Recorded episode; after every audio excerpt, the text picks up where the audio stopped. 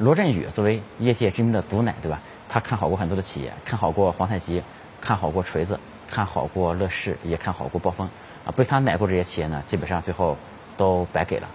嗯，最近呢骂罗振宇也变成一种时尚了，对吧？这个他跑到这个鄙视链快最底端去了，对吧？骂他成了理所当然的正确，对吧？有骂他骗子的，骂他忽悠的，骂他贩卖焦虑的。这个甚至呢，有人觉得这个知识付费啊，本身就是一个忽悠人的事儿了，对吧？嗯，所谓尝遍人间甘心味，对吧？言外冷暖我自知啊。这个今天呢，就和大家聊聊，嗯，罗振宇罗胖啊和他的这个得到以及知识付费这个事儿。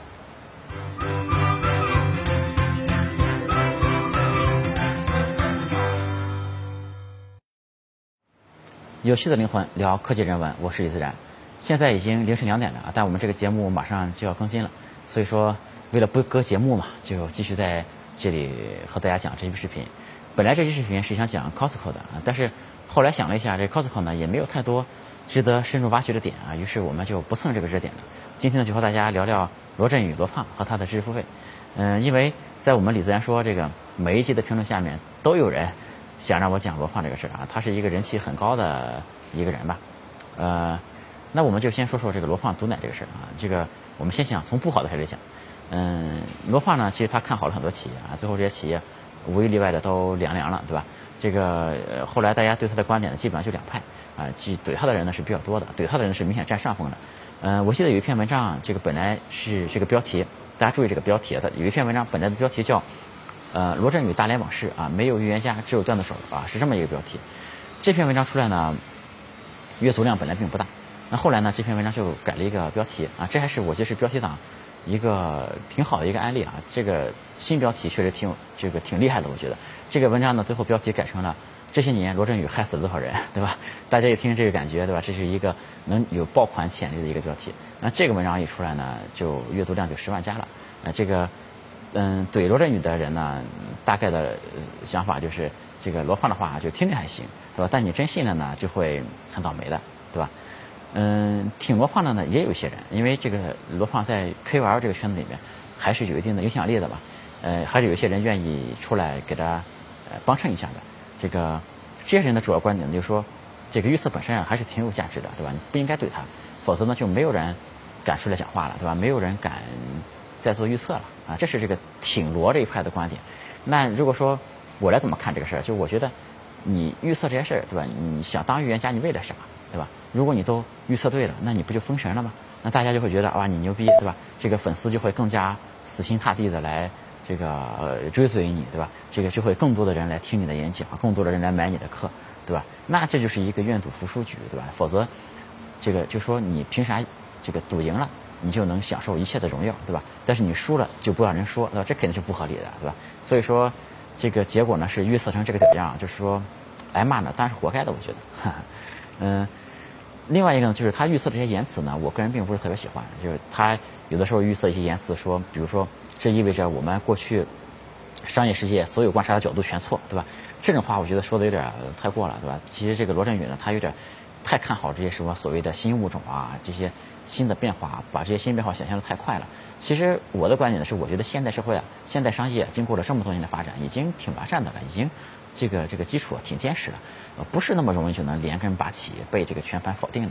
就如果你说这个商业世界所有观察角度全错，对吧？我觉得这种事儿是不太存在的，啊，这个而且另外呢，其实我个人也不是特别喜欢看罗胖讲的东西啊，就这个我是前面看过逻辑思维的视频，后来他出音频了呢，我就不太看了，因为。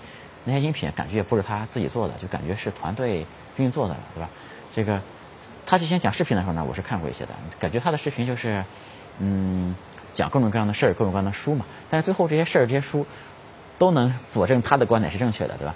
那如果我我给大家讲书的话，我肯定是说这个书是这个观点，那个书是那个观点，因为每本书都有作者都有自己不同的这个角度嘛。这个世界上的路本来也不止一条，对吧？但是在这个罗振宇这里呢，呃，好像。这个所有的书都是在证明他的那几个观点，对吧？最后都能引申到他那几个观点是是正确的。这个逻辑呢，有的时候也有点牵强啊。其实我不是特别喜欢的一点，但是想想呢，确实他这么做呢，也是有一定道理，可以理解。那讲到这里呢，就可能会说啊，这个这个李自然，你是不是出来怼罗胖的，对吧？那当然就错了，对吧？我其实不太喜欢怼人啊，毕竟我前面是连孙雨晨都没怼的人，我没有必要再直接怼罗胖，对吧？这个有很多记者他是做媒体的，是靠怼人出名的。那我个人呢，当然不想靠怼人出名，对吧？可以赢，但是没有必要，对吧？第二呢，就是我其实不是一个爱怼的性格，就是怼人这个事儿啊，在我看来其实不创造任何的价值，就纯粹浪费时间，对吧？我一直提倡一个观点，就是这个世界是有灰度的，而不是非黑即白的，就是。嗯，一个人你要从两面去看嘛，就是其实很多人物他身上既有你不太喜欢的一面，也有闪光点，对吧？甚至很多反面人物都是值得学习的。嗯，那何况其实罗振宇在我看来是一个挺正面的一个人物了。嗯，那我们就说说这个这个罗胖的优点啊。就首先我觉得罗胖有两个很好的优点啊，一个是他讲这个内容啊，就是他简化的很好，对吧？这个世界上这个绝大多数人其实还是需要一个简化的模型。嗯，其实他。这边下班了，我换一个地方，就是，嗯，他其实很很多人他没有这个很多时间，在很多角度来看一个事情嘛，对吧？这个如果你说就像我前面说的，这本书说这样对，那本书说那样对，那这个听他讲的人呢就无所适从了，对吧？那反而让人迷惑。如果说这些书呢都说明了同样的一个道理，哎，那把它总结成这个罗振宇自己的。这个方法论的话，哎，如果这些这个道理都说明了他说那些都是对的，对吧？这个 U 盘化生存各种各样的一些理论就出来了，嗯，那其实大家就更容易接受了，对吧？这个，嗯，而且呢，这个罗振宇他本身的这个思维方式，我觉得本身并不差。对于这个大多数观众来说呢，他的思维方式其实都是蛮先进的。嗯，我觉得罗振宇第二个优点就是他还是说人话的，就是，呃，我看过一个得到的内部资料，就是他是教。他的这个讲师啊，怎么来讲一个故事？哎，怎么给大家讲一本书？怎么摘出重点？嗯，以什么样的结构讲给听众听？嗯，怎么样才能利于听众的这个能理解这个事儿？哎，我觉得他一切的出发点呢，还是希望就是听众能够理解他讲的事情。啊，这个呢，我觉得挺好的。而且他这一套方法论呢，我觉得也还是不错的，对吧？就是这就不像某些大师，对吧？这个人话都不说啊，完全靠名词来忽悠人。这个一句话里面呢，总有这么三四个词啊。看起来特别牛逼，你个字儿呢你都认识，但是呢你就看不懂他在说啥意思。嗯，我在看这个某大师的一些东西的时候呢，就怀疑自己的智商了，我怎么这些字都认识就看不懂，对吧？但是你再仔细看呢，你这个好像哎连语法都不对，我屌我就我带你们打，对吧？这个是就很夸张了，对吧？但我觉得这一点呢，其实罗胖还是不错的啊。他这个里面虽然也有一些这个他自己的词，比如说什么认知升级啊各种东西。那其实呢，他并不故弄玄虚，对吧？他还是希望你能够去看懂这事儿的。他这个做的还是挺不错的。其实罗伊斯维拍第一期的时候，我就看了，他当时是我记得是在一个咖啡馆里拍的，当时还搞了好几个机位，这个搞了很多的灯，然后呢，也有很多人在现场去看。嗯，我感觉呢，这个场面还是有点尬，对吧？而且感觉他拍的这个成本也挺高的。嗯，后来呢，这个罗伊斯维的这个拍摄手法就改的比较简单了，然后他就坐在一个桌子前面。然后后面是一个书架，对吧？有书架有花在那里拍。其实一五年的时候啊，我合伙人就到他公司去参观过。嗯，当时呢，罗辑思维的这个办公室啊已经挺大了。这个，但是呢，他这个其实拍摄那个房间是挺简陋的一个房间，那个房间特别小。当时我合伙人还传回图来给我看。这个罗振宇当时拍视频，那个背后那个书架其实是假的，它就是一幅画。这个其实条件挺简陋，就前面呢一个灯啊，然后侧面有一个反光板，这个背后呢就是一幅画，然后有一个摄像机。这个条件其实挺简陋的。我当时看到这个照片，我还给我合伙人说：“哎，我说他这样拍挺好的，对吧？我说这个视频本身就是应该靠内容来取胜嘛，这样拍挺真实，挺好的。就但是我觉得呢，他还是有点摆拍，对吧？因为像这个，嗯，搞个书架，搞个花，然后那个胖子往前一坐，就感觉太中年了，对吧？我当时我还给我合伙人说，如果我拍这个视频。”这个我都不用摄像机，对吧？我也不用这些灯光，不用这个专门的场地啊，我就弄一 iPhone，我就在街上拍。结果呢，这个一语成谶，对吧？你现在看到的这个李自然说就是这样的，对吧？嗯，罗胖自从讲了这个逻辑思维之后呢，其实他后面这个粉丝啊也是越来越多。这里他逻辑思维能成呢，我觉得也是有也是有原因的。第一，他这个时间点其实特别的好，对吧？这个他是在这个自媒体爆炸的一个时间点哎干的这个事儿。就我前面呢也一直强调这个创业。嗯，这个时机选择是挺重要的。哎，那个逻辑思维成名的那个年代，正是自媒体爆发的时候。其实，在那个年代，我觉得你但凡文笔比较好，而且呢，就是认真一些，对吧？坚持去写，哪怕你去写个写写个公众号，哎，那到今天呢，其实也是不愁吃穿了，应该对吧？第二呢，就是这个呃罗胖他的水平呢，我是觉得真的是可以的，对吧？这个毕竟是科班出身，哎，这个本身的学识经验都挺丰富的，我觉得他讲东西的水平还是没得说的。第三呢，就是罗胖这个人，他其实挺轴的，对吧？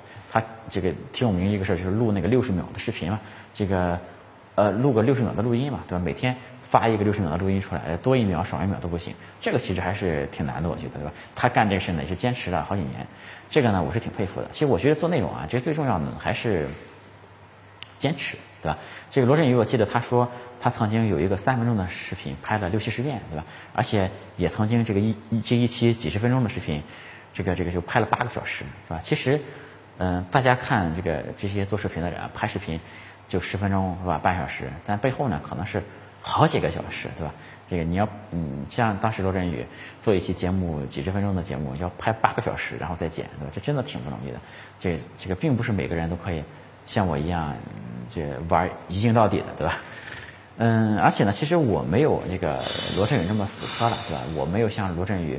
那追求六十秒一样来追求一镜到底这个事儿，那我呢是反正就拍一遍，这个能一镜到底就到底，完到不了底呢就拉倒。因为我在室外拍，也受到很多因素的影响，对吧？包括我拍着拍着被一个大妈拦下来问我自拍杆在哪买的，多少钱，对吧？所以说我这个事呢，我就拍一遍，我是真的没那么执着，在执着这一点上呢，我挺佩服罗胖的。这个我做这个李自然说之后啊，至少有五个人，这个创始人级别的。找到我这边都想做类似的东西啊，想和我来交流一下。那我呢就先一句话，我说你先做十期节目再说。那到今天为止呢，还没有一个人，呃，能够坚持把这个视频这个事儿做下来啊。这个事儿其实还是有点难度的，对吧？这个有些人就跟我说，哎，我呢也不想周更，因为我还要搞公司，呀，因为周更难度太大了。我就想什么时候有时间什么时候更。但是我觉得你就放心，对吧？这种人一般都更不了，对吧？因为你对自己都没有一个明确的时间点，没有明确的要求。你怎么怎么来搞，对吧？就所以说，我觉得一些人哪怕不光是做内容这个事儿，哪怕你去健身的，对吧？你先比方说你说好你一周要去两次，你真的能坚持下来，我觉得那都算很厉害的，对吧？这我觉得这也是想成功必备的素质之一。后面呢，这个罗振宇啊，我们把话题拉回来，这个罗振宇就搞了得到嘛，得到这个事儿啊，这个他自己呢，先靠逻辑思维吸引粉丝。啊，吸引来了好多粉丝，然后开始做平台了。然后他这个得到呢，上的第一个节目叫做《李翔商业内参》。这个《李翔商业内参》是我，嗯，我当时就第一时间就花钱买了。这其实也是我至今为止唯一这个付过钱的这个知识付费的产品，对吧？其实我也不是因为需要这个东西，因为搞互联网嘛，你看到各种新鲜东西，这个总是要试一试的，对吧？当时我也是抱着这个研究学习的态度就买了这个东西。其实买了呢也没听几天，因为我呢确实不是这个节目的受众嘛，因为我是。嗯，比较能充分的得到一些一手的信息嘛，因为他说是一个商业内参，但是你这个他就是不是说李翔做的不好啊，但你想这个各行各业的人这么多，对吧？即便他做的再好，他这个信息源再好，你要满足各行各业的人的需求，他总是没有什么对口，对吧？嗯，那得到这个产品呢，我还是挺认同的，因为我身边这个有很多这个朋友啊，搞创业的也好，搞投资也好，哎，他们这个在这里面买这些东西啊，就是反映。觉得里面内容还是有一些很不错的啊，嗯，我想其实我想强调的一个点呢，就是这个这个罗振宇啊，这个罗胖他的商业能力啊，其实他的这个商业能力啊是被很多人低估了的，因为他做这个这个得到哈，就是一七年的时候啊，得到这个产品就估值七十多亿人民币了。要知道这个创业者嘛，这个这个创业圈里有个名词叫这个独角兽公司啊，所谓独角兽公司呢，就是。估值十亿美金以上的公司就叫独角兽公司。能做一个独角兽公司呢，可以说是很多绝大多数创业者的梦想，对吧？这个你看得到这家这个东西呢，它在一七年就估值七十多亿人民币了，那肯定是一家独角兽公司了。啊，它虽然最近几年没融资，这个估值呢可能会降一点，对吧？但是你想想，这个罗振宇应该在得到那边是有百分之三十以上的股份嘛，人家也是几十亿身家的创始人，对吧？他是一个。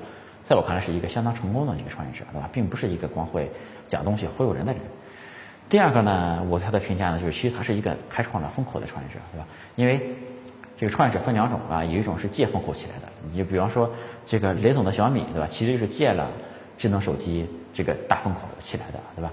这当然，这个小米呢现在在搞什么智能硬件这些东西，那他们也想能引领下一个这个智能硬件的这个风口，对吧？但是前面做手机是靠。这个借风口起来的。但是最牛逼的那批创始人，对吧？这个这个都是创造风口的，就是尤其那些创就最牛逼的创始人是造那种特级风口的，对吧？比如说像比尔盖茨，对吧？带来了整个 PC 时代的这个这种这个行业一级风口吧，对吧？像乔布斯是带领了整个移动互联网的这个大风口，对吧？像扎克伯格是引引领了整个社交时代的大风口。在中国呢，我们也讲过一些风口，我们李自然说前面也讲过这个共享经济，对吧？共享经济其实就是。嗯，朱啸虎啊几个人对吧，搞了这么一个一个在中国算挺大的风口出来，哎，然后到后面呢，这个直播呀、短视频啊，其实都是风口，都是在中国比较大的风口。那知识付费呢，也算是一个不大不小的吧，这个也算一个二级风口了。那这个风口的主要的引领人，哎，就是罗振宇本人，对吧？其实他是一个创造了一个二级风口的一个一个一个很重要的一个人，对吧？你哪怕从整个互联网商业史上看，他都是能站得住脚的，我觉得。这种创造风口能力呢，其实我是非常喜欢的，我也是非常佩服的。因为这些人，嗯，他自己想造一个风口出来，那其实承担了巨大的风险，因为你这个模式没有前人能走通嘛，相当于你自己去摸索一个全新的一个模式。他们是在探索这个商业真正未知的疆域，对吧？是把这个人类对商业的这个认识的边界往外又拓展了一点点，是真正推动商业发展的人啊。我觉得我这个评价呢，可能说起来很高，但是我自己就这么想的。这个，因为他们，你比方说像得到这种产品，他也是在做和前人完全不同的路，是吧？坦白讲，这种，嗯，敢于做这种事情，啊，我还是非常佩服的。而且就从整个商业的成就上来说，我觉着，啊，罗振宇还是挺厉害的一个人。那顺便说一下啊，其实我不是特别喜欢“风口”这个词，对吧？我其实，在前面李子言说了，我聊的更多的是趋势，对吧？我一般都是都喜欢聊趋势这个词。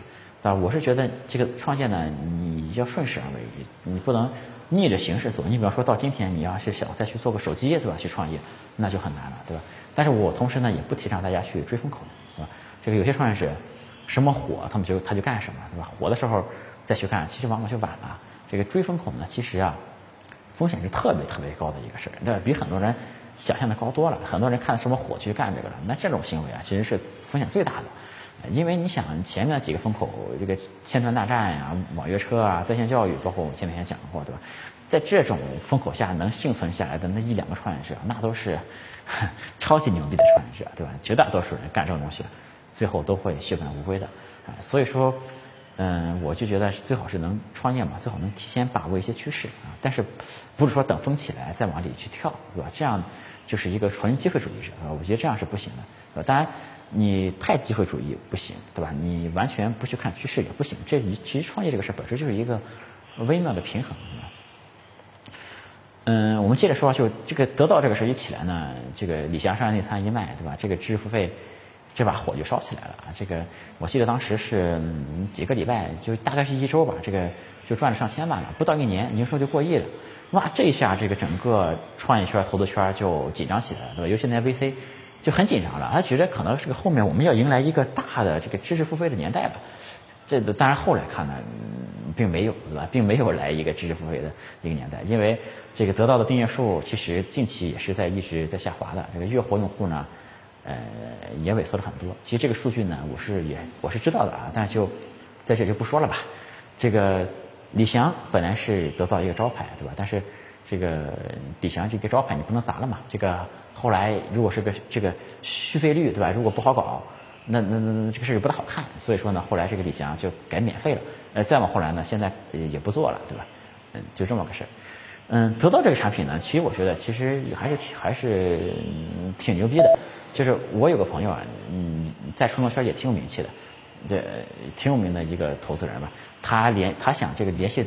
得到开一个专栏，得到根本不鸟他，对吧？这就很厉害感觉。这个因为得到的这个理论呢，就是他们要就是要他们会主动联系他们需要的人，对吧？就首先他觉得一个优秀的人呢，要有进入他视野的这种能力，对吧？他们只联系这个能进入他们视野的，就是这个行业里面最优秀的人，他们才会去联系啊。你想主动联系他们，现在这开个专栏那是没什么用的。哎，他这些就包括。得到后来的一些这个这个这个策略，以及他们内部培训的一些方法呀，各种东西，其实我看下来呢，就我觉得这家公司还是策略没啥毛病，还是挺厉害的，做的挺扎实的。据说这个赛道呢，可能没有在罗振宇顺风顺水的时候想象的这个知识付费赛道可能没有他想象这么大，哎，但是我觉得这个这个得到还是一个挺优质的一个产品，还是一个挺优质的一家公司吧。那怎么评价知识付费这个事儿啊？就是首先呢，我们前面说了，知识付费这个赛道呢不算特别的宽，嗯，因为它其实面向的就是一二线城市这个有点知识焦虑的这个人群嘛，嗯，那这一块呢就不存在所谓的下沉市场，对吧？因为嗯下面的人不焦虑，对吧？而且这个太牛逼的人，真正在这个金字塔顶端的人，其实也不太需要，因为这些所有的知识付费产品都不是面向最顶层的那个人。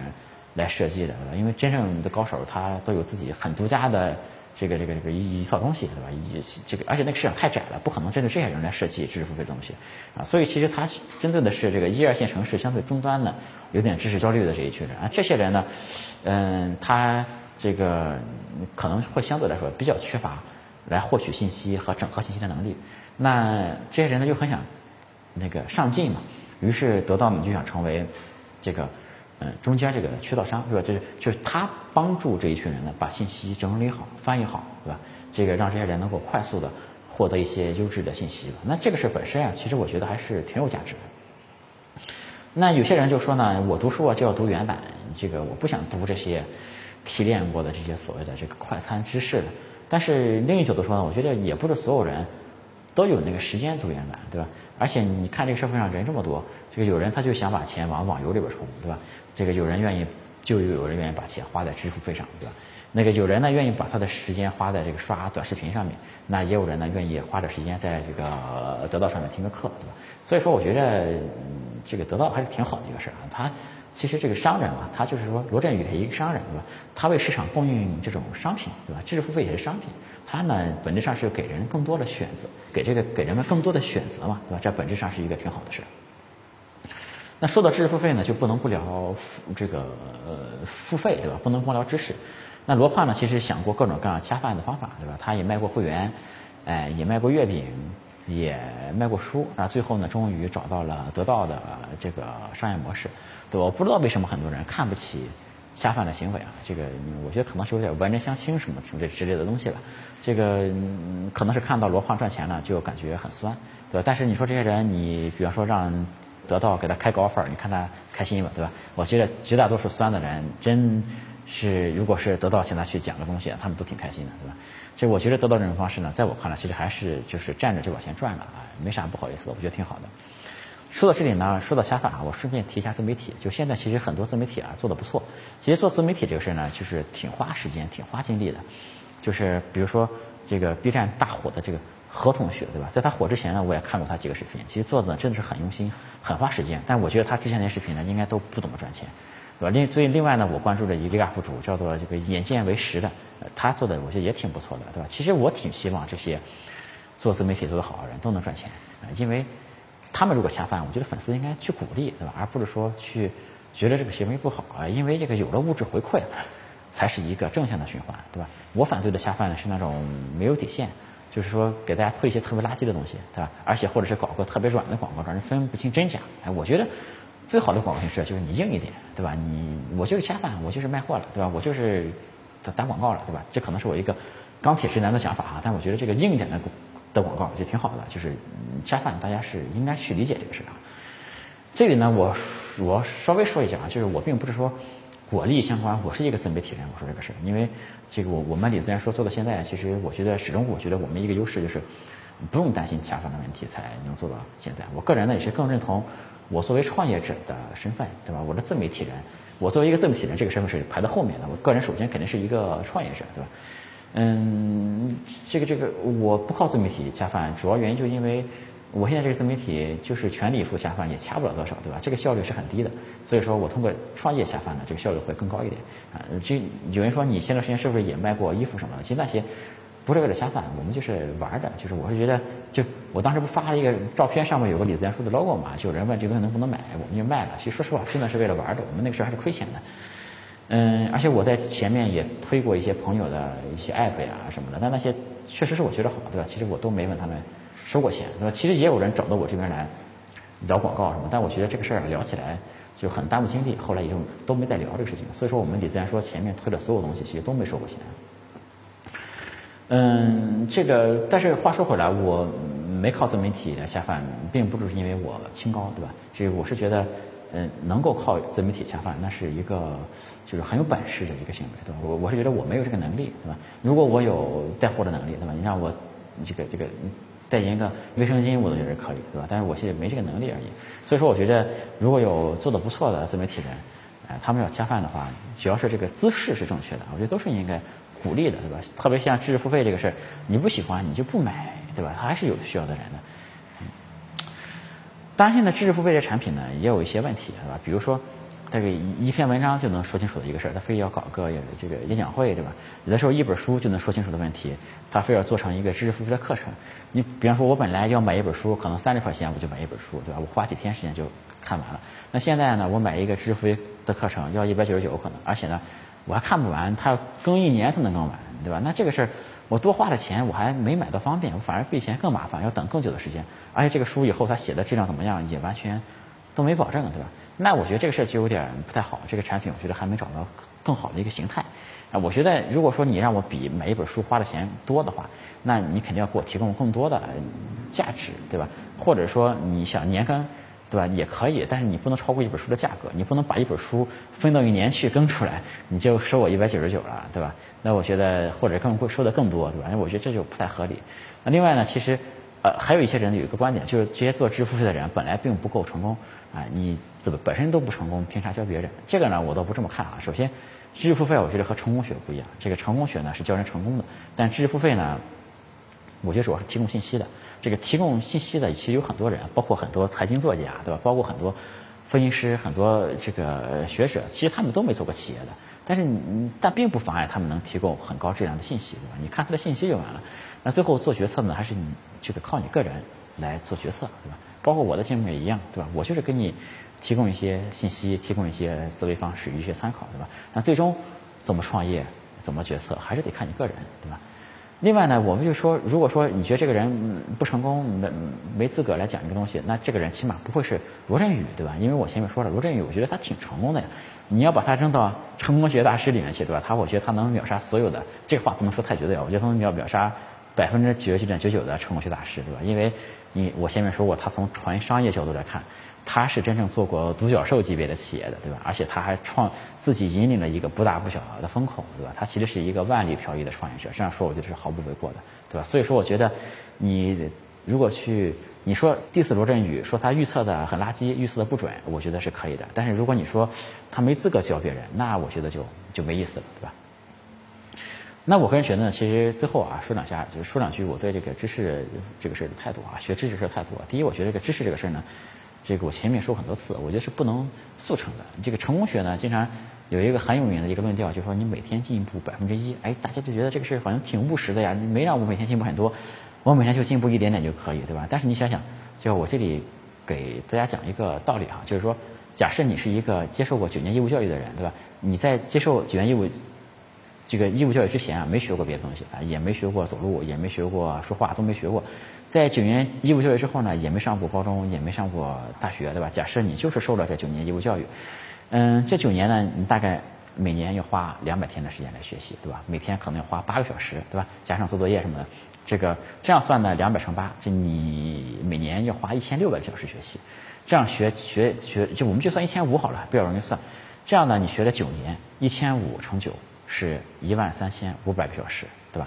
也这个人呢，这一生啊，这个学习效率啊，不太可能出现质的飞跃的。这个，而且一般的人来说，都是小的时候学东西比较快，对吧？那我们就假设你学东西的速度始终是一样快的，那你想进步百分之一，你需要多少？需要学多长时间？一百三十五个小时，对吧？这一天有多长时间？二十四个小时，对吧？所以你怎么可能一天进步百分之一呢？这个说法就很就很傻屌，对吧？这个，而且还有一幅图，我记得挺有名的，就是它还是算复利的啊，就是它是这个一点零一乘以这个，它是一点零一的三百六十五次方，对吧？来算你一年能进步多少，那就更加傻掉了，对吧？所以说这成功学真的是信不得，这知识还是一个需要非常踏实的一件事。另外呢，第二点呢，我想说的并不是花钱多的知识就好，就因为某些课它针对白领来设计的，学学英语，学学别的这种学学东西。它特别的贵，因为它是有掌握这些人呢，其实没有时间学。但大家呢心里啊都是有点数的，就是说知道学习是一个挺痛苦的一个事儿，你要付出代价。但这些人呢又不愿付出这个下苦功的代价，于是呢就想在钱上多花点来弥补，对吧？就好像嗯钱花多了，这个学习效果就特别能能保证一样。但其实呢，这个交钱交的多啊，和你能不能学到东西啊，它关系不大，对吧？这个很好的知识很多也都是免费的，对吧？那第三个我就想说呢，就是这个学东西这个事儿呢，还是要和实践来结合的，对吧？你比方说你拿打游戏来说，你光看高手的游戏录像，你也没法成为一个高手，对吧？哪怕一个最好的教练来教你干一个什么事儿，你不练也不会变得更强，对吧？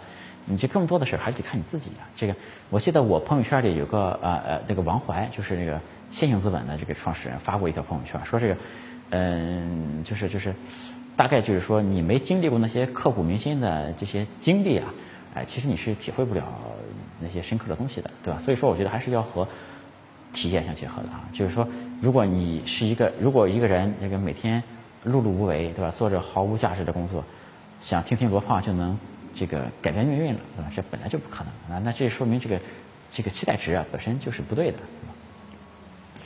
嗯，今天就随便和大家聊聊天啊，这个我们聊。聊罗振宇，聊得到，以及聊我对知识付费的看法，就聊到这里啊。这个有趣的灵魂聊科技人文，我是李自然啊。今天就到这里，我们下次再见，拜拜。欢迎加我的个人微信李自然零三，全拼的李自然，数字零三。我们有一个社群，大家一起来讨论商业科技互联网。